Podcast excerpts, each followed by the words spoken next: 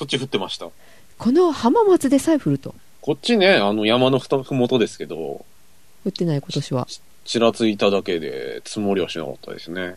去年すごかったのにね、去年っていうか、先シーズン？先シーズンね、ね。すごいことになってましたけどね。うん。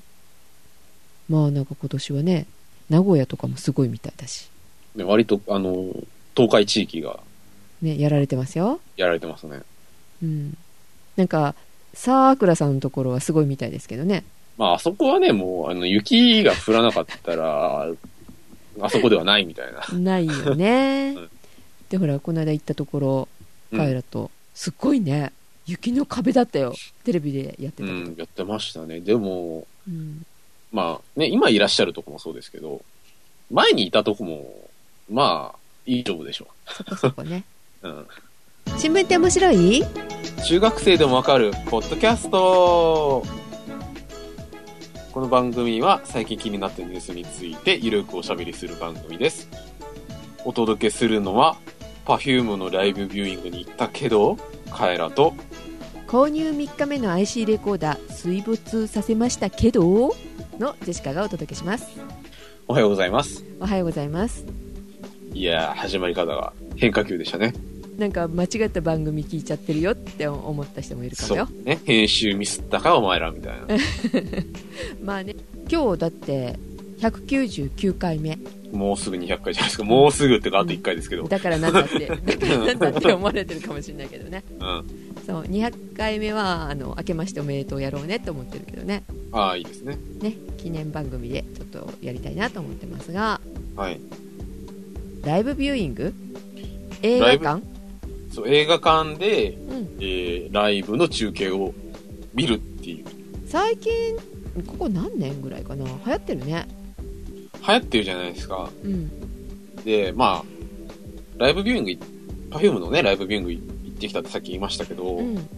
まあ1、1ヶ月ぐらい経つんですけど、うん。なんでこの話題をね、取り上げたかっていうとね、うん。よくよく考えたらね、ライブビューイングってすごい不思議じゃないですか。うんうんあれえーっと生中継？生中継ですね。僕が見に行ったのは、うんなんかニューヨーク公演で、うんニューヨークから中継みたいな。あそういうの多いねハワイからとかさそうそうそう。まあ、にしてもですよ。ライブビューイング始まってね、んあの、さも、その場でライブをやってるかのようにね、あの、座席から立ってですよ。盛り上がるのね、盛り上がる方たちもいらっしゃったんですよ。うん、まあでもそういう場でしょ、そういう場なんですけど、うん、やっぱりそのライブが、ライブたるゆえんってどこにあるんだろうってちょっと考えましたよね。溶け込めなかったのね。まあいろいろ言い方あると思いますけどう、ん。だってさ、たとえうん、ほぼ同時とはいえ、うん。相手は映像じゃないですか。ね？はい。普段、まあ、まあやる、やる方もいらっしゃるかもしれないですけど、うんテレビに向かってね、うんうわーとかやる人いるみたいな話じゃないですか。じゃあスポーツ観戦とかでもそんな感じじゃないの？まあ、そうですね。でもあれって、なんていうの、そのゲーム性に興奮してるわけであって、その、音楽のね、その、うんコンサートとかライブに対する盛り上がりとはちょっと違うじゃないですか。うんうんだからそのね、パフュームが、パフュームなのは、その目の前にいるからパフュームなのか、それとも、たとえ映像越しであってもパフュームなのかみたいな話ですよ。うんだから根っからのファンじゃないとダメなんできっとそうなんですかね。いや、でも、宝塚はもうたまにライブビューイングっていうのは、やったりするんですよ。あそうなんだあの、イベントとかはね、うんあの、映画館で中継とかやったりはするんですけど、うん、その時もなんか乗れない感じなの？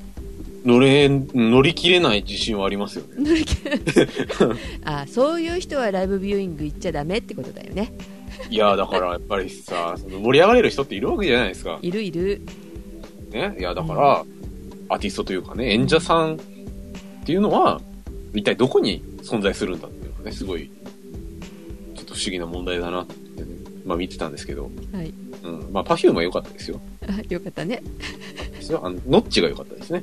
全然わかんないわかんないですか？あの、うんボブカットの人あなんです。はいはいはいはい3人いるなっていうのは分かってますけどね足がとっても綺麗でしたね。あよかったね生じゃないけどねそうですね。ライブって言ってもライブじゃないよっていうねそうです。時間的な意味ではライブです。なるほどいやー、難しいですね。ジェシカさんは何かやらかしたんですか？そう買ったばっかりの IC レコーダーねうん。水没させたのせあの昨日レコーダーをどうやって水没させるんですか？ポケットに入れてたのうん。であの下向いたら落ちるよねうん。拾い上げたんですが、うん、あの液晶画面のとこに中にもう水が入ってるのが見えるのねうん。あ3日目で壊しちゃったよって思ったんだけどうん。あのよく聞かない携帯とかを水没させた時には乾燥機に入れるといいとかああ、うん。とりあえず、その、乾かすっていう。そう、あれですよね元ダメでやってみようかと思ってあのそれが頭にパッて浮かんだので電池をすぐ抜きうん。もちろん電源切って電池抜きであの一旦家に帰りうん。乾燥機だとガッタンガッタン回ってさ壊れそうじゃない？機械的に、そうですね。えーじゃあ他に変わるものないかなと思ってうん。布団乾燥機の上に乗せてみました。ああ、よかったです。電子レンジとか言うのかと思いました。溶けちゃう溶けちゃう。爆発しちゃう。で、えーっと1時間ぐらい乗せたかな。結構熱くなるじゃない？布団乾燥機って。それなりにね。で、え1時間後にこう見てみたらですねうん。中の水玉がなくなってました。お、おこれはいいぞと思ってでもその時にまだスイッチ入れるのちょっと怖かったんでその後は除湿機の前に置いといて。もう念には念をですそう。ね。一晩起き朝になってあのスイッチスイッチっていうか電池入れてスイッチ入れてみたんですけどうん。バッチシ。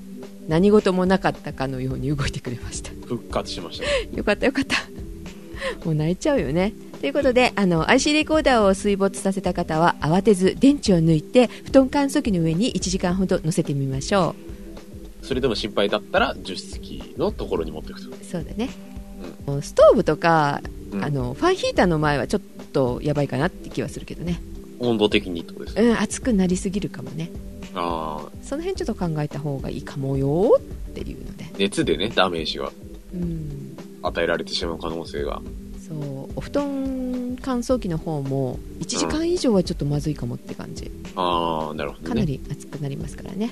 はいうん。うんという対処法をお知らせします。心しておくように。はい。ということで。今回の話題なんですけれども、はい。やっぱり今週はね、この話題を取り上げないわけにはいかないかなそうだよね。ということで、うん選挙です。行ってまいりましたけど。けど、っていう話？うん、まあまあ言ってきたけどっていうところなんですけど、うん。えっとまあ今回のね、あの、衆議院選挙、第47回ということで、はい。えー11月の21日に、えーまあ、衆議院を解散したということを受けて、えー12月の2日に公示されて、12月の14日が投票日でしたと。はい。いう選挙だったんですけどね。うんどうでしたか？ゼシカさんのその感想というか。えー、もうね予想してたよねってそれ通りだから何かあの抗いたいなと思いながらの投票だったんですけど、ジェシカの場合はねああ、なるほ結果を見るとやっぱりねあそうって感じでしたど。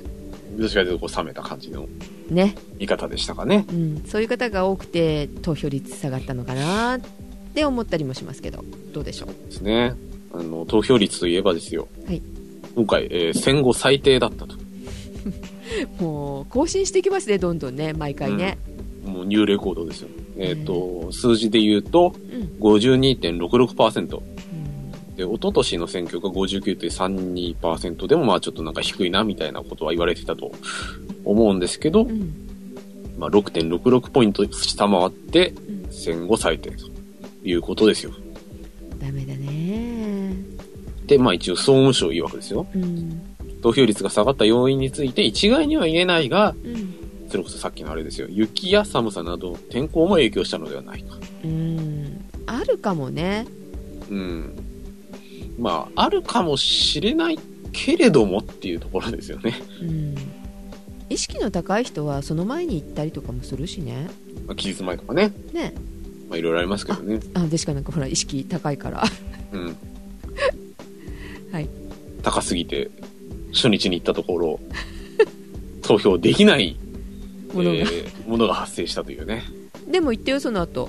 あ、ちゃんと行ったんですか？行きましたね。その3偉いですね。日後ぐらいに行きました、おー。まあね、その投票できなかったものに関しても、あ最後の方でね、はい。触れようかと思うんですけど、うん。選挙結果ですよ。うん。これをどういうふうに受け取るかっていうのは結構大事な問題だと思うんですよ。はいジェシカさんに的にはどうですか？その、まあさっきね、あの、結果分かってたけど、みたいな風におっしゃってましたけど、うん。勝ったとされる、まあ政権与党、まあ連立政権があるじゃないですか。うん。まあその政権は大勝利したと思いますか？それともどうですか？まあそうでもないかなっていうふうに思いますか？まあ、勝利って言えば勝利なのかもしれませんがうん。どうなんだろちょっと今回どうなのかなっていうふうにちょっとこう思いとどまるような選挙結果だったんですけど、う、うん、どの辺が？例えばですね、その、まあ、どういうふうにあの表現しているかっていうところでね、見ていくと、うん。なんとなくその雰囲気がわかると思うんですけど、新聞の見出しですね。うん。読売新聞は、自公、まあ、自民と公明ですね。うん。自公圧勝325議席と。うん。暖かい目ですね。朝日、自公大勝大きく勝利ですね。うん3分の2維持。うん？対象なのに維持？うんうん。日経、うん自公勝利。大勝ではなく勝利と。うん3分の2維持。うんうん東京新聞、自公3分の2維持。ここ、ここら辺になると、こう、勝利の字が消えるんですね。冷めてますねはい。で、毎日新聞なんかすごく顕著で、うん自民微減、わず、ちょっと減ったと。291議席と。うんいろいろ表現の仕方があるんですね。うんうんで、まあ、内訳見ていくとですよ。うん確かにですね、自民党は、ちょっと今回議席数減らしたんですよ。公示前が293だったのが、うん今回291になったんですよ。ほうん。だから、2議席減らしたんですね。ただ、あの、連立で政権組んでる公明党ですね。ううん公明党が今回35議席取って、これ公示前と比べると4議席増えることになったのでう、ん。まあ、トータルでいくと増えてるわけですよ。なので、まあ、その、自公がうん勝ったとも言えるし、まあ、でもその全体の数から見れば、まあ、そんなにその、なんていうのかな、大きく議席数を伸ばしたわけではないので、うん。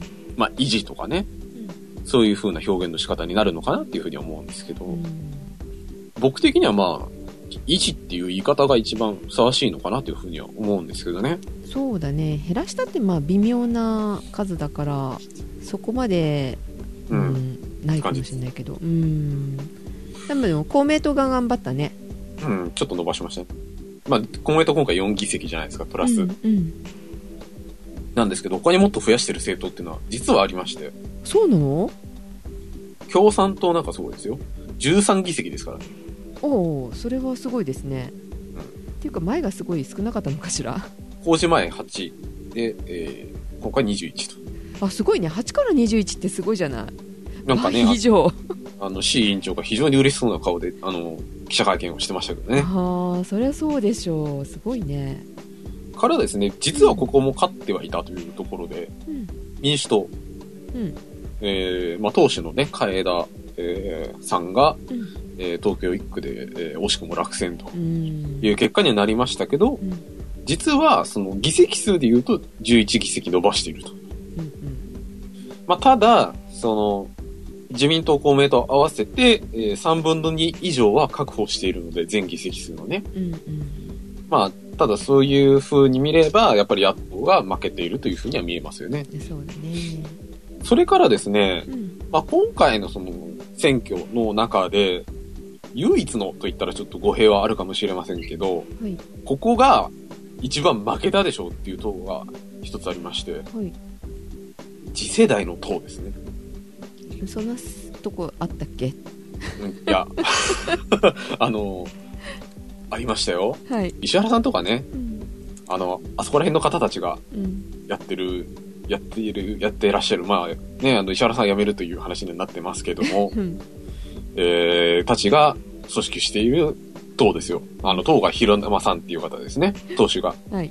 この次世代の党って、まあ、バリバリの保守政党なんですよ。うん保守政党って、まあ、やっぱりね、あの、日本の伝統すごいっしょ、みたいな、あの、感じの主張の方たちなんですけど、まあ、結局ですね、その、彼らの今回の選挙の、あの、目論みとして、いわゆるその、ネット保守ですね。はいネトウヨとか呼ばれているような人たちを、うんまあ、現実のその票に取り込んでいこうっていうような、あの、なんていうのかな、選挙戦略があって、うんそれなりに自信があったみたいなんですね。ただ、蓋を開けてみれば17議席減らしたと。え、工事前は？公示前が、えー、19。うん。で、今回2議席。すごいな。90%なくしちゃったって感じじゃない？で、しかも、小選挙区だけで比例はゼロですね。要するに、その、思ったよりそのネット保守っていうものの勢いがないのかなっていうのと、うんあとその、まあ、今ね、その自民党っていう党は、まあ、どちらかというとその保守系の、まあ、勢力になると思うんですけど、はい。自民党よりもよりその右派というか、うん。保守の政党はいいやっていう、まあ、判断にも取れなくはないですよね。でもどっちかって言ったらそうじゃないの？ですかね。うん、と思うけど。まあ、その次世代の党って、あの、玉上さんとかね、うん。あの、元航空幕僚長か。うんうんまあ、ああいった感じの人たちが、まあ、そのメインで、まあ、活動している党なので、まあ、割とその主張が極端だったりなんかね、うんうんする印象があるんですけれども、はい。今回すごくその話題になっていたのは、うんタブー豚っていうですね、何それ？ど動画を、えー次世代の党があの配信をしてまして、はい。で、そのまあ、世の中のね、あの、タブーに切り込む政党ですよ。次世代の党は。っていう、うんまあ、趣旨の動画で、うん例えばその、尖閣じゃないや、えー、まあ、尖閣なんかそうですけど、あとその、サンゴの密漁なんかあるじゃないですか、最近。はい。まあ、そのね、密漁かどうかっていう話はまた別にあるんですけど、うん。まあ、いわゆるそのサンゴの密漁問題に関して、みんな触れないけど、次世代の党はこれにちゃんと、その、なんていうのかな、介入していくよっていう、よう、いうようなそのメッセージ性の動画なんですけど、はい。その中で、生活保護のタブーっていうものを取り上げていて、うんまあ、その軽快ななんか音楽に合わせて、その、あの、タブー豚と呼ばれる、まあ、豚さんがですね、こうなんか軽快に踊ってる動画なんですけど、うんその中で、日本の生活保護なのに、日本国民なぜ少ない僕らの税金使うのに、外国人なぜ8倍っていうフレーズが出てきて。で、その外国人っていうのは一体その、誰なのか。まあ日本国民ではないっていうのはわかりますけど、うんうん外国人っていうのは一体どんな存在なんだろうっていうのと、あと、8倍っていうのは何を根拠に言ってるんだろうって、すごい気になるメッセージじゃないですか。うんで、まあいろんなところで検証はなされてたんですけど、はい。その日本の、日本における日本人に対する、えー生活保護っていうのは全体に対する97%を占めていると。はい。なので、まあ残りの3%っていうものは日本人以外に対する支給になるわけなんですけど、うんうん8倍ではないですよね、この数字見る限り。そうだね。えー次世代の党の公式見解曰く、在日韓国朝鮮人の受給世帯の割合と日本人の保護人員を比べたものと。なので、世帯数と人の数を比べてると。そうすると8倍になるんだっていう話らしいんですけど、よくわからないですよね。うん。で、かつ、外国人って言って風に、まあ歌っているのに、実際に指し示すのは在日韓国朝鮮人だ 問題になりそうだね、それね。っていうので非常にすごく問題にはなっていて、うん。あの結構その、なんていうのかな、メッセージ性をあの重視するばかりに、割とその検証がしっかりなされてないとか、こう割とその矛盾が発生しているみたいなあのメッセージが、まあ割と多く見受けられた印象があって、うん。まあそういうのもね、少しその、選挙結果に影響してるんじゃないのかなっていうふうには見られてはいますね。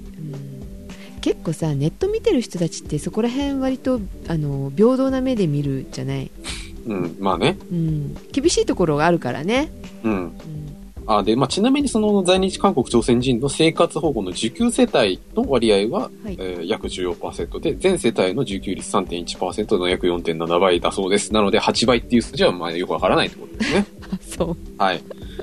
なので、やっぱりその数字のソースっていうのは大事なんですねっていうのは、あの、まあ、次世代の党云々ではなく、うんあの、すごく、あの、勉強になる、まあ、出来事だったのかなっていうふうに思いますね。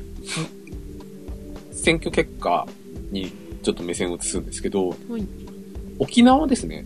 沖縄の小選挙区で自民党の候補が全員落選したと。辺野古の問題やっぱりそうですね。辺野古移設反対という意味が思いっきり反映されたと。すごいな団結してますね沖縄だから、やっぱりその、ね、そのいわゆる本土というか、沖縄以外の、うんなんていうのかな、感覚と、やっぱりその沖縄の中の感覚っていうものの開きみたいな部分がね、すごく強いのかなっていうふうには感じますね。うんまあ、世の中、ね、自民党圧勝みたいな風に言われてますけど、実は地域によっては、まあ自民党が負けていたりするというね、目線もあるわけですね。抗ってる人が結構いたってことだよね、うん。うんまあやっぱりね、そのね、自分の家の近くに基地作られていいの？みたいな、あのところとかね、うん。まあいろいろ意見は分かれるところかと思うんですけれども。う、ん。あとですね、今回選挙期間中の話題というところで、はい。まあタブー豚もそうだったんですけれども、はい。今回割と、まあタブー豚以上に話題になってたかなという話題なんですけれども、はい。その自民党が在京キー局、まあその東京にある放送局に対してう、ん衆議院選挙の報道にあたって公平中立、公正の確保を求める文書を送ったっていう出来事があったんですよ。うんうんご存知ですか？知りません、要するにですね、その、偏ったうん。放送局が選挙報道に関して、うん。のある政党に偏ったうん。その報道の仕方とか、うん。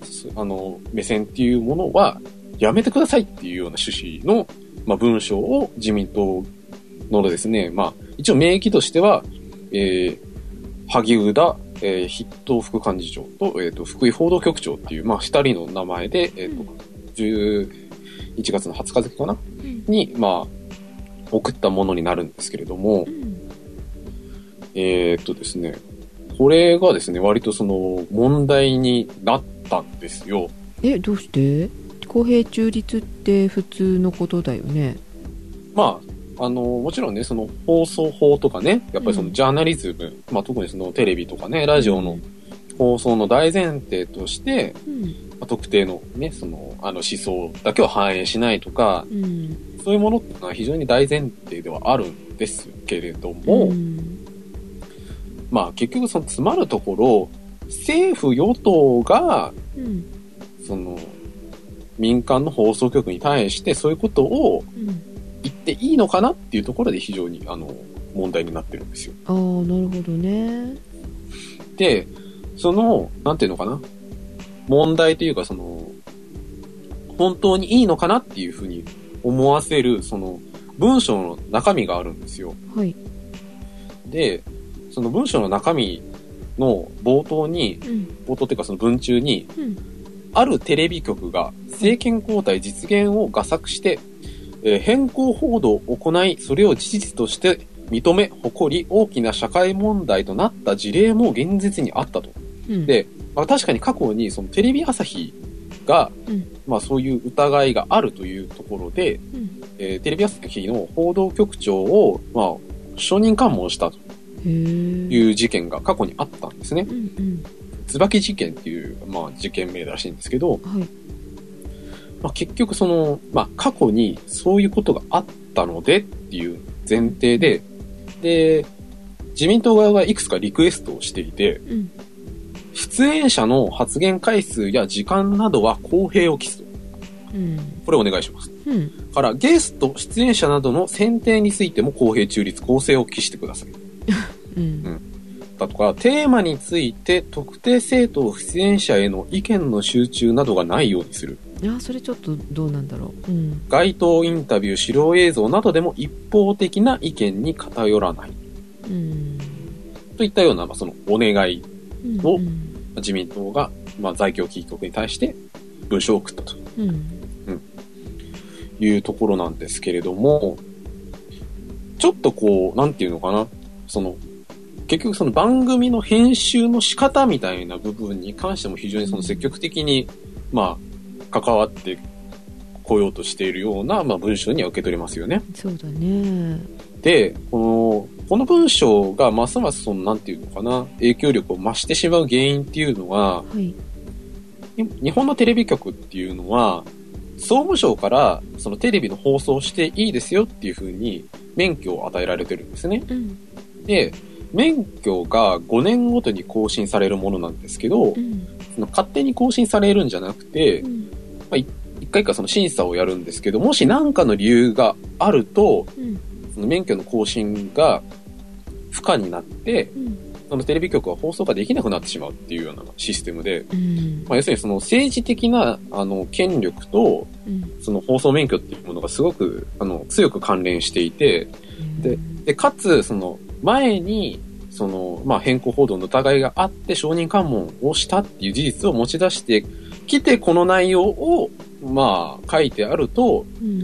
これやらないとお前らどうなるか分かってるよねみたいな風に受け取れるじゃないですか。ね脅しだね。安倍首相とか、まあ、その自民党の関係者に、まあ、結構ラジオとかでね、あの、うん。質問がなされてたんですけど、うん。いや、別に公平中立に報道してる分には全然その問題はないですし、私たちは放送の自由っていうもの、あその、なんていうの、言論の自由っていうものは十分その尊重す,、えーするスタンスですよとは言うもののう、ん。やっぱりどっかでそのなんか、ね、あの、なんていうのかな、こう、す あの、背中に何か突きつけられてるというか、んそういうあの雰囲気を感じるじゃないですか。ここまで書いてあると。っていうのですごく問題になってたんですけど、うん実は自民党だけではなく、共産党もこの公平性を求める文書っていうのはテレビ局に送っていて、で、ただですね、こうやっぱりちょっとニュアンスが違って、はいせ放送局各局が選挙報道において特定の政党に偏らず公正公平を貫いた国民の知る権利に応えることは、えーまあテレビメディアにとって国民に対する責任と考えるので、うん例えば、えー党首討論だとかそういうあの代表討論に関しては特定の政党に偏らず公正な発言の機会と時間を保障してくださいとかですね。うんうんで、例えばその紹介される選挙の争点とか、選挙の争点とか政策、まあ、今回すごくそのアベノミクスみたいな部分が取り上げられていたとは思うんですけど、はい。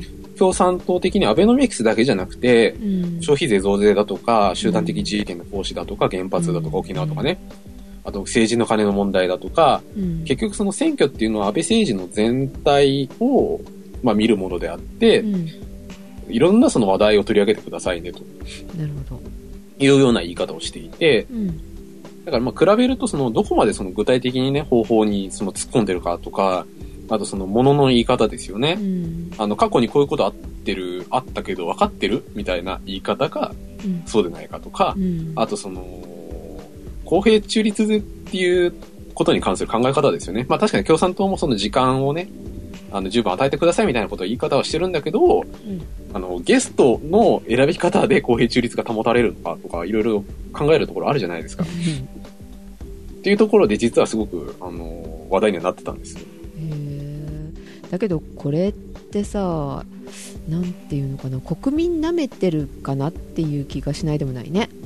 舐めてるかなっていうのは、その、こういう文章を送っても大丈夫だと思ってるっていうところですか？うん偏ったさあの、うん。放送してさそれに先導されるっていうかさ、うん。人ってそんなに多くはないような気がするんだけどああ、そういうことですね。だから、結局、その、変、まあその自民党の言葉で言う変更報道をうんすることによって、国民っていうのは、その、まあ例えば、例えばですよ、その自民党に対してすごくその不利な報道の仕方をすることによって十分、あの自民党の、あの、本当は支持されうる、あの、支持層っていうものを失う可能性があるっていうふうに考えてるってことですよね。うんだから、あの、国民は思ったよりバカですよっていうふうに考えてるかもしれないってことですよね。そうそう思うけど なるほどね。うんだってさテレビでそうやって言われたからって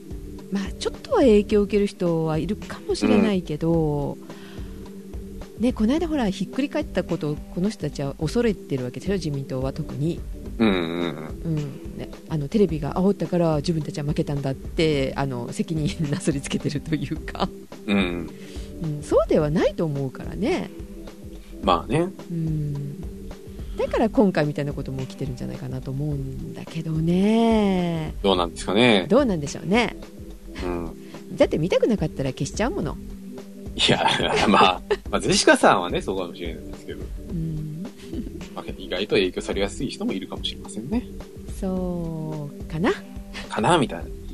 まあ、ただ、あんまり、その、政権与党がこういう言い方で、うんマスコミに圧力をかけるのはあんまり良くないのかなっていうふうに個人的には考えますね。そうだねだって結局その、仕事でやってるっていうのがやっぱり一番肝じゃないですか、結局、テレビ放送って。うんだから、そのいくらそのジャーナリズムを突き通そうと思っても、飯が食えなきゃしょうがないじゃないかみたいなところで折れちゃうかもしれないじゃないですか。うんやっぱそういうね、なんか不安っていうのはちょっとなんとなく思いますけどね。そうだね。まあ、という感じで、いろいろね、あの、なんか豚さんの件とか、うん。あの放送局の件とかいろいろあったんですけど、はい。まあ、とりあえず自民党、公明党率いる与党が、今回議席数の3分の2以上を確保したという選挙結果なんですが、はい。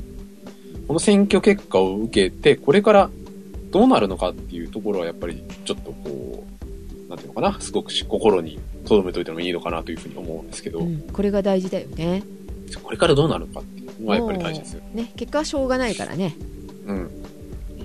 で、やっぱり第一に考えられるのは、はい安倍政権ですね。うんの、安倍政権が非常に長期化していくということですね。うん少なくともあと4年は続くと。はいあの、ね、あの、議会から、あの、なんか不信任を叩きつけられるとか、そういうことない限り、まあ基本的には4年間続けられると。それから、まあ、いろいろな、アベノミクスだとか、まあそういった、あの、政策のね、あの、論点というのはあるとは思うんですけど、うん。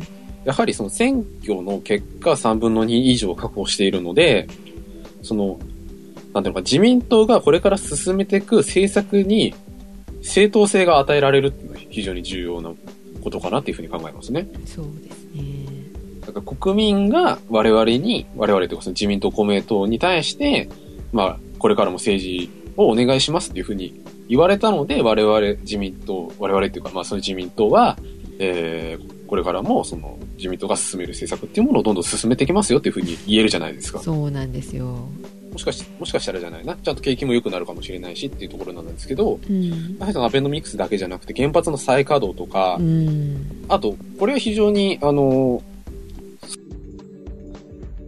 なんていうのかな、特徴的な発言だなというふうに思ったのが一個あって、はい。毎日新聞の12月15日付の記事で、うん。えー、まあ、首相がこういうふうに言ってましたよっていうところでう、ん。えー7月に閣議決定した集団的自衛権の行使容認を含む安全保障性の、えー安全保障に関する法律の整備に関して、うんしっかり公約にも明記し、街頭でも必要性を訴えたというふうに、まあ、首相は語ったと。なので、ちゃんと有権者の理解を得られましたよっていうふうに考えてるわけですね。うん言ったからもちろん賛成だよねっていうことねそうです。で、指示、そのこれは首相の言葉だと思うんですけど、はい。指示をいただいたわけだから実行していくのは政権としての使命だと。うん。っていうことで、その安全保障に関する法律の関連法案の成立を、えー来年の通常国会で目指していく考えを強調したと。うん。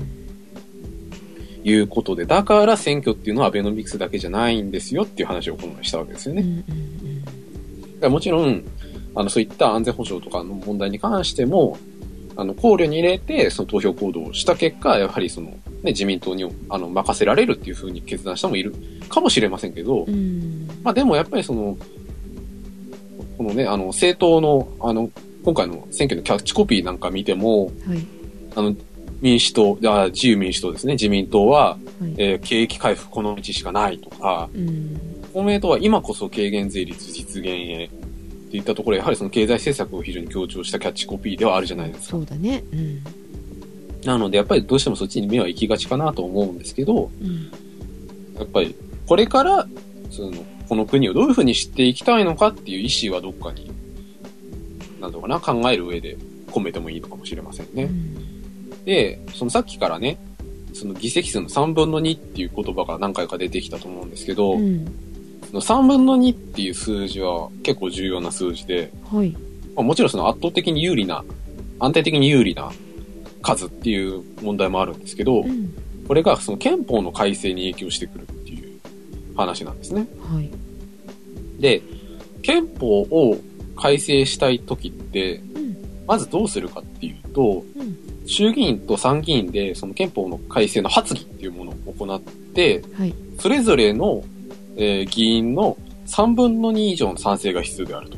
うん。うん。なので、結局その憲法の改正をしたい場合は、まあ衆議院なら衆議院、参議院なら参議院で、うん。えー3分の2以上の賛成をこぎつけないといけないので、少なくとも今の体制の衆議院だと憲法の改正の発議っていうのは通る可能性は非常に高いわけですよね。へえ参議院は今どのくらいいるの？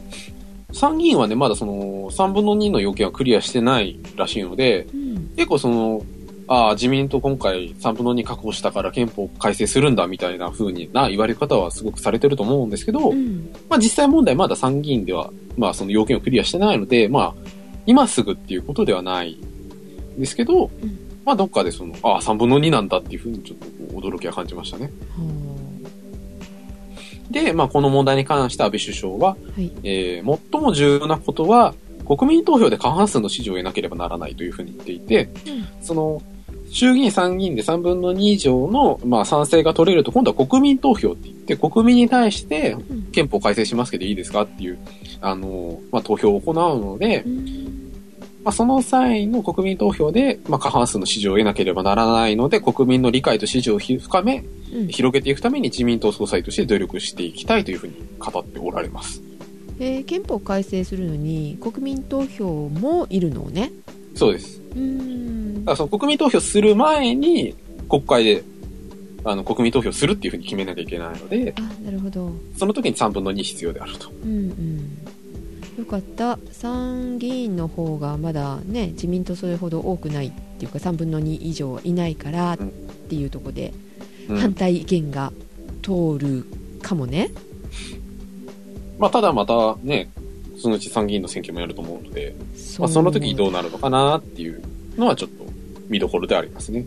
まあ、こういった感じでね、うん。やっぱりその、いくらその、正当性がない選挙であるとか言いながらも、やはりその選挙結果を受けて政治っていうのは進んでいくので、うん。まあ、選挙行った方が損しないよみたいなうんうん。ことはちょっと思いますね。そうですね。でですね、はい。まあ、選挙行った方は、まあ、気づいたかもしれませんけれども、うん。投票用紙が、なんか、1枚よくわかんないものありませんでした？うん。3枚あったからね今回ねはい。あの、衆議院選挙っていうのはですね、その小選挙区っていう、まあ、その、ある地域から1人、えー候補者を選ぶっていうことですね。はいあの、比例代表ということで、あのまあ、得票数に応じて、政党ごとの、えー議席配分を決めるっていう、まあ、選挙がね、2つあるんですけど、うんそれ以外にですね、えー最高裁判官国民審査っていうのがありまして、はい忘れてましたね。え嘘。私これ楽しみに行ったんですけど。あ、本当ですか？はい。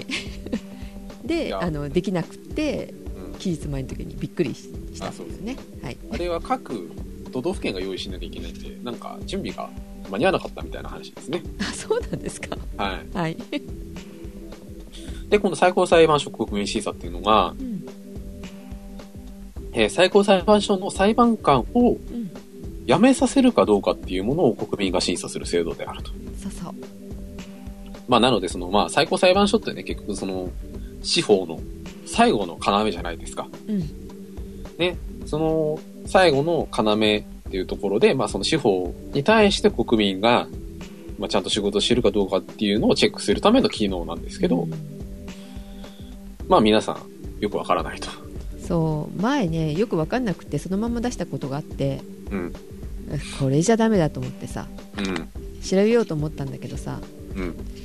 ちょっとねあのジェシカは今回ミスしましたので、はい、あ 裁判官が前の裁判官だった情報が古かったんですね。そうですはい えーと、まあ一応この国民審査っていうのが任命後初めて行われる衆議院議員総選挙の際に国民審査を受け、その後は審査から10年後を経過した後に行われる衆議院総選挙の際に再審査。んだから成り立ての人か、しばらくいる人かってところですねで。すね。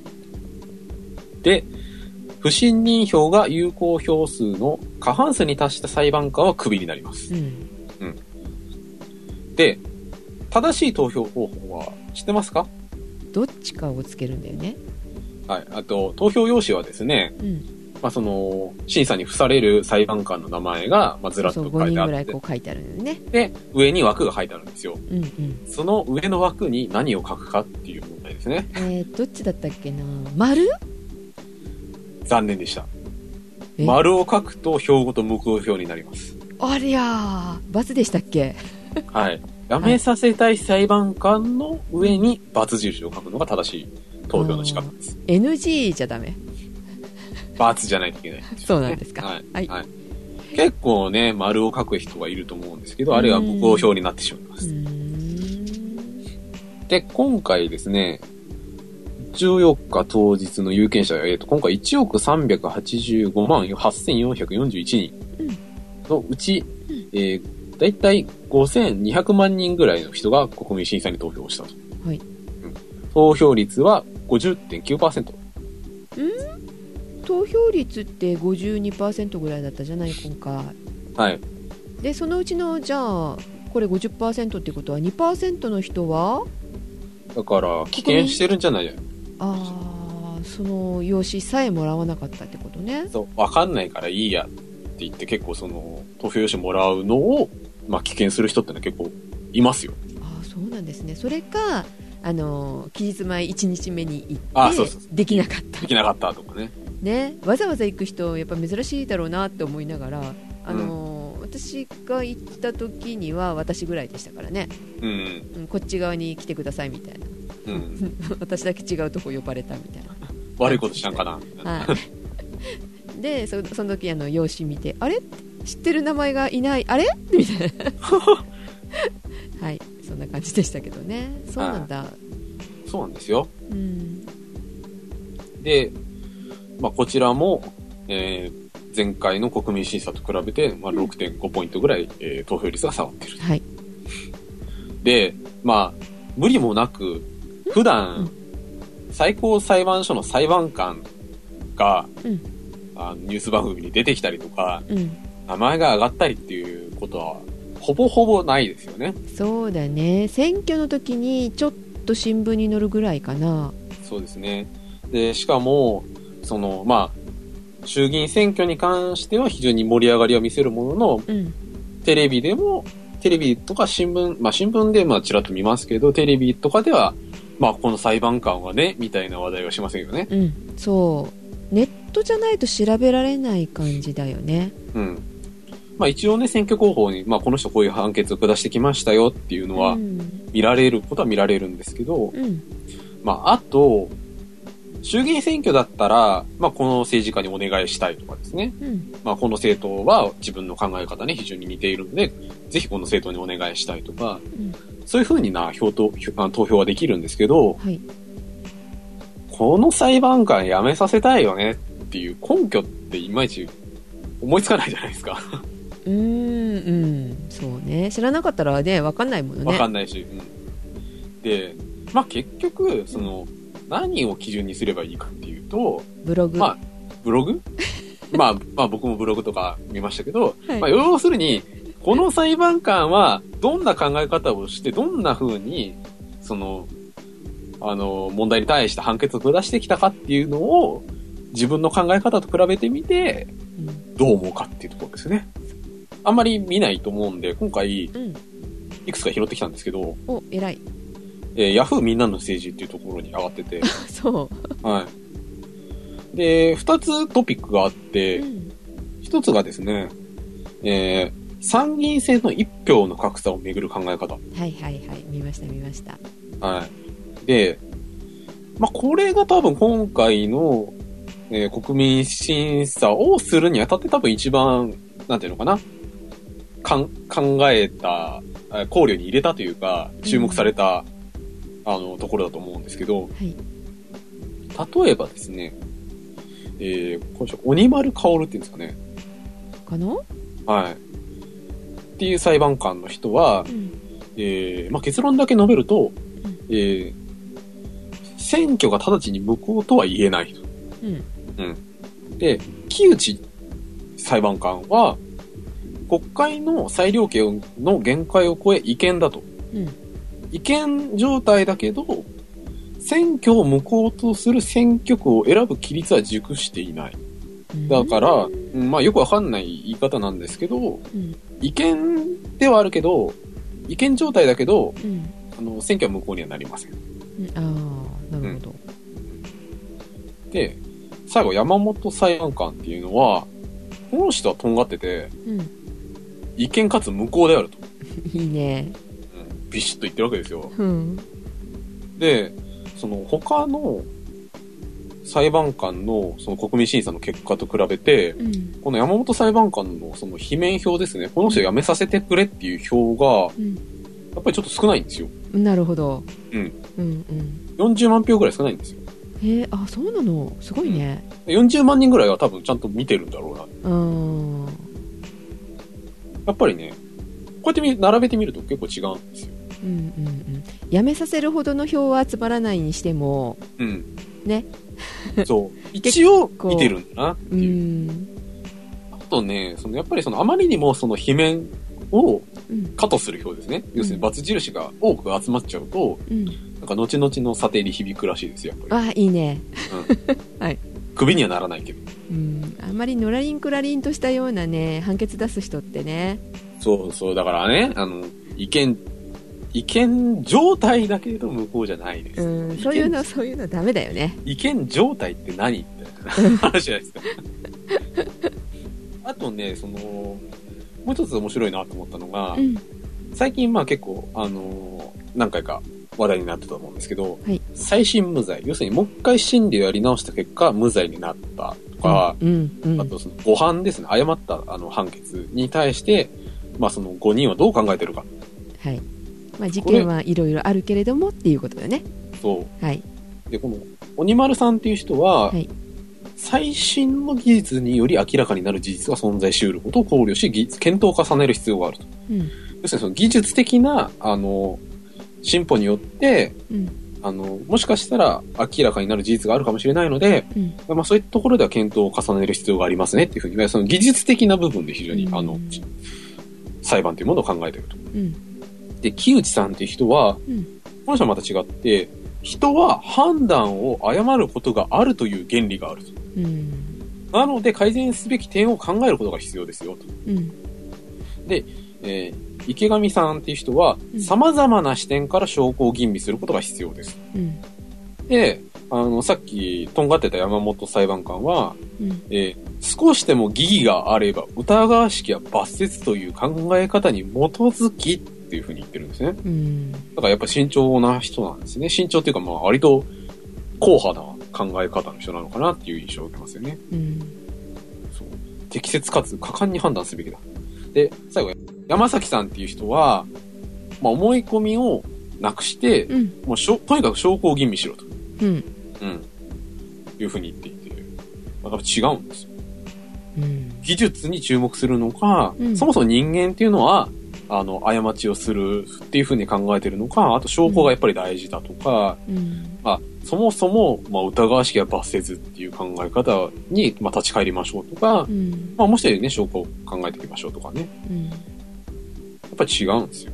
うん。これプラスそのまあその裁判の内容、あ実際にね、うん、判決してきた。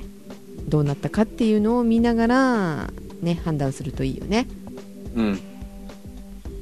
自分に合うか合わないとか。とはいえ、なかなか、な身近な話題でもないわけで。そう難しいんだよ判決文とかさ、そう、さっきのね、うん、よくわかんなかったでしょ？うん分かんない分かんない、ものの言い方が。うん、そこをね優しくね解説してるところが欲しいよねだからまあそういう意味では、あの、ヤフーみんなの政治は割と仕事してんじゃねえのかなっていうふうに思いましたよね。うん、さっきほら言ったあのブログって結構偏ったりとかあの間違ったことも載せてたりとかするから、そうだね、あの、タブー豚じゃないけどうね。ん。信じてあの見ちゃいけないっていうところやっぱあるからね。いろんなとこ見るといいよね、いくつかね、情報のソースを用意したりとかね、うん。何が8倍なんだろうとかね。ね、うん。あそういうのはやっぱり、あの、まあ、いくらね、その情報を手に入れるね、そのコストというか、まあ、ネットで調べれば出てくるとはいえ、やっぱりそういうところはちゃんと見なきゃいけないなっていうのが、ね、それこそネット選挙なんか本格化し始めたので、そうですね。はい、ネット選挙活動か、はい。まあ、といったところでもね、非常に、あの、まあ、勉強になるのかなというふうに思って、ちょっとこういう、あの、記事をね、出してきました。次の選挙の時にはそうそうそう。ぜひねその前にちゃんとだから調べとかないと、うん、うん、ジェシカみたいなことになりますよっていうねそうです。あの、うっかり前回の裁判官の情報を見てたとかね、そういうことはないように。ごめんなさいであの罰つけられなかったですはい。はい丸も書いちゃいけません。はいまあ、選挙のね、あの、結果自体はこんな感じなんですけど、うんあとまあ、打足というか、おまけとしては、うんなんか不正選挙の疑いがあったとかいうニュースありましたよね。あそうなの？なんかその票を数え間違えてたっていう、まあ、ことらしいんですけど、いまだにあるんだそういうこと、うん。うん。まあもしかしたらその票を故意に数え間違えてたのかもしれないみたいな話題がちょっとありましたね。うん、早くね、ネットでね投票できるしないとね。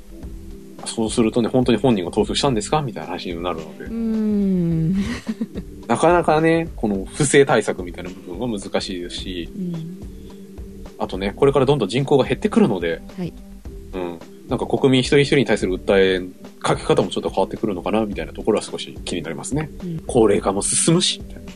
そうだねいけなくなる人いっぱい出てくるからねうん。どんどん投票率も下がったりするかもしれないし、うん、若い人に対する呼びかけがますます弱くなるのかもしれないし。うんどっかの国みたいに本当に一人一台の携帯を渡して、うん携帯で投票だねうん。まあ、それもありかもしれませんね。ねまあ、ということで、えー今回ですね、えー第47回衆議院議員選挙の話題をお届けしました。はいお届けしましたのはカエラと、ジェシカでしたいそれでは皆さんいってらっしゃい。ってらっしゃい